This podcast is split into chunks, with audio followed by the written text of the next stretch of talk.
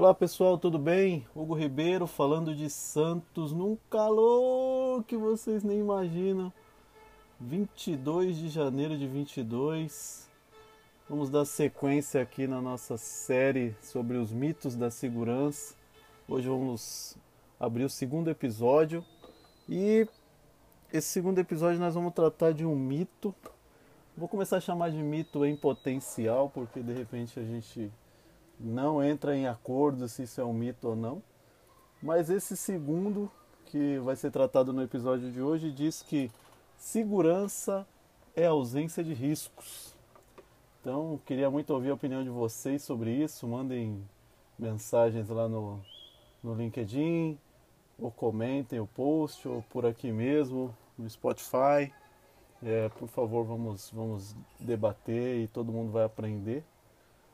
Eu vou começar contando uma história para vocês. Eu tenho um irmão, na verdade eu tenho dois irmãos, e o do meio, ele nunca trabalhou com carteira assinada, nunca foi empregado de ninguém.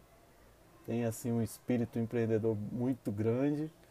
E uma vez eu estava conversando com ele, né? A minha, a minha sobrinha estava para nascer e eu chamei, eu chamei e falei assim, pô, pô, mano, é o seguinte, cara, você vai ser pai aí, você não tem renda fixa, seu, seus rendimentos são bem variáveis.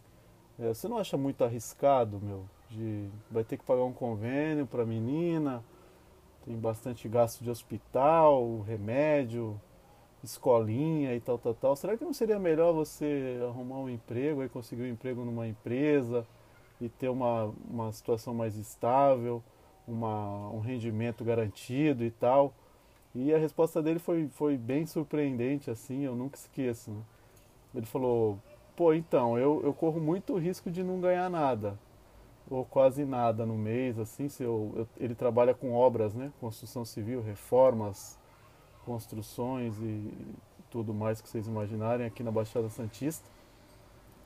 E aí ele falou para mim, né, eu não corro, eu corro bastante risco de não ganhar nada ou quase nada, de não entrar nenhuma obra, nenhuma reforma, nada mas você como empregado não corre risco nenhum também de, de ganhar muito mais, né? De acertar alguma coisa e a sua vida ser, é, o seu salário é sempre linear. Eu corro o risco de não ganhar nada, mas também corro o risco, como já aconteceu várias vezes, de ganhar muito num mês, assim, né? De ganhar o que eu ganharia numa empresa talvez em 3, 4, 5 meses, né? E ele até brincou, falou, pode ficar tranquilo que você não corre risco nenhum de ficar rico trabalhando para os outros. Né? E por que, que eu estou contando essa história? Porque o risco ele tem duas vertentes, né? Tem o risco negativo, que é aquele risco que você que você corre com consequências ou potenciais consequências negativas, mas também você tem os, os riscos que eu vou, eu vou chamar aqui de positivos, que são aqueles riscos que podem te trazer oportunidades de ganhos é, maiores. Né? Então, toda situação pessoal, qualquer situação que seja, envolve risco. Então, se você trabalha numa indústria de transformação de uma matéria-prima num produto final, essas atividades elas envolvem risco, uma reação, né, uma, uma um, um processo de mistura, uma calcinação, qualquer processo aí, um processo de corte, acabamento.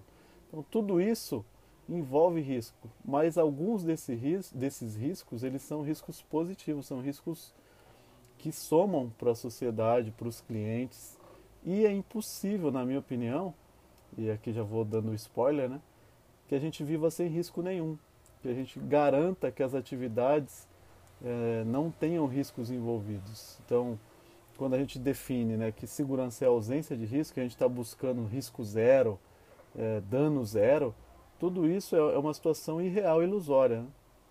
Porque sem risco não existe. A única situação que você vai, vai viver sem risco nenhum, é, você também não vai produzir nada. E mesmo assim ainda não tem esses riscos. Né? Eu tenho lidado com, com situações com colegas em várias empresas e tenho estudado é, a origem dos acidentes e, e, nas empresas de diversos ramos. E é, muitas empresas tem vários riscos muito maiores nas áreas produtivas, é, riscos operacionais, riscos de partes móveis, riscos elétricos, riscos de espaço confinado, tudo com potencial absurdo. E mas para esses riscos os controles são muito maiores. E faz todo sentido. E quando você vai investigar os acidentes com maiores consequências, com maiores períodos de afastamento ou com fraturas ou coisas assim, eles aconteceram em ambientes de escritório, ambientes de copa, no banheiro da empresa, é, alguém tropeçou no escritório, quebra, quebra o pulso, quebra o punho, quebra dedo, escorrega, torce o tornozelo, pisa de mau jeito, rompe o ligamento. Né? Então, nessas situações, esses tipos de riscos são impossíveis ou quase impossíveis de você zerar, de você controlar totalmente. E isso também ocorre em situações operacionais. Então, o que, que eu vejo como segurança se a gente for pensar em risco? É você encontrar uma situação onde os riscos são aceitáveis. Então, toda atividade vai envolver algum risco, é impossível zerar. E olha que eu já vi até em descrição de cargos aí de de profissionais de segurança, né? a sua função vai ser eliminar os riscos. Né? Como? Né? Me, me fala, é impossível. Não, eu posso tentar deixá-los em, em níveis aceitáveis com a ajuda da operação, sempre friso muito isso, mas eliminar todos os riscos só quando morrer realmente. Não tem outra forma de, de você eliminar os riscos das atividades, de todas as atividades da empresa. Então, esse, foi, esse é o segundo mito, né? Riscos, a ausência de riscos é segurança. Tem uma história também que aconteceu num, com um amigo meu. Ele, ele era gerente de uma, de uma planta química com diversos riscos associados aí. E essa planta receberia a visita de um, de um vice-presidente e do presidente da divisão. E aí, como boa prática, assim, ele, ele decidiu ir eles iriam, após o almoço, fazer uma visita na, na planta. Ele decidiu, na parte da manhã, ir um pouco antes e dar uma volta na fábrica e controlar, é, dar uma olhada, ver se não tinha nada gritante, ou ver se não tinha nenhuma situação que pudesse chamar a atenção e pesar contra ele, né, com, com o presidente e o vice-presidente da divisão na área.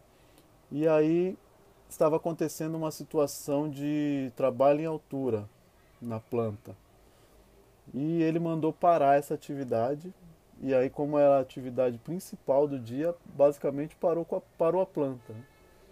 E aí o pessoal chegou, o vice e o presidente. E quando entraram na hora produtiva para ver o que estava acontecendo, mostrar os equipamentos, tudo mais em funcionamento e tal, o pessoal falou, não, eu, fulano parou a atividade aqui, a gente está tudo parado hoje. Mas por quê? Ah, porque ele falou que estava ventando muito e com trabalho à altura não dá para trabalhar no, com vento. E aí o vice-presidente chamou esse profissional de segurança, gerente da segurança, e falou: Fulano, faz favor, é, por que, que você parou a área aí? Por que, que você parou a atividade? Ele falou: Ah, porque está ventando muito. E aí o vice-presidente falou: E quanto é ventar muito? Ele falou: Ah, está ventando muito, você não está percebendo? Ele falou: Não, não estou percebendo. Você mediu? Não. O que, que diz o procedimento? Ah, o procedimento diz que a partir de tantos quilômetros por hora o vento tem que parar. Ele falou, e, e quanto que está agora? Ele falou, ah, não sei, mas está ventando muito. Ele falou, então, se você não sabe e tem uma regra, tem um limite para impedir, para parar as atividades com, com vento, você não pode parar. Né? Ou você pode até parar, mas mede, e aí se tiver isso acima, você realmente mantém parado Senão você libera a atividade, né? O que não pode é você parar porque está ventando, porque sempre vai estar tá ventando. Agora, o que que delimita se pode ou não, se deve ou não, se é seguro ou não, se é aceitável ou não trabalhar em altura com determinada quantidade de vento? Esse limite que se estabeleceu, né? Então eu gosto muito de definir segurança como um acordo entre os stakeholders. Então a gente vai olhar todo mundo que está envolvido, ouvir a opinião de todo mundo e, lógico, a área de segurança vai, com base no seu conhecimento técnico, definir limites ali onde o trabalho pode ser realizado com segurança. Mas toda vez que, que a gente tentar zerar é, os riscos envolvidos, a gente vai também parar a atividade. E aí, sem atividade, não tem profissional de segurança, não tem, não existe, a empresa não existe, não subsiste. Né? Então, esse é o segundo mito aqui da nossa sequência. Como eu falei, a princípio a gente vai falar de 101 mitos. É, a gente está no segundo apenas. Tenho andado bem ocupado aí, mas tenho certeza que, que vai, eu vou conseguir manter essa frequência de um por semana. E, de novo, peço que vocês compartilhem aí com os colegas, comentem, me mandem mensagens lá e vamos discutir aí, ver se realmente é um mito, o que, que, que, vocês acham, concordam, discordam. E vamos continuar debatendo aí esses temas que eu acho que pode melhorar a segurança para todo mundo, principalmente para nós que somos profissionais da área e que vivemos disso. Forte abraço, continue se cuidando e até mais. Eu fui!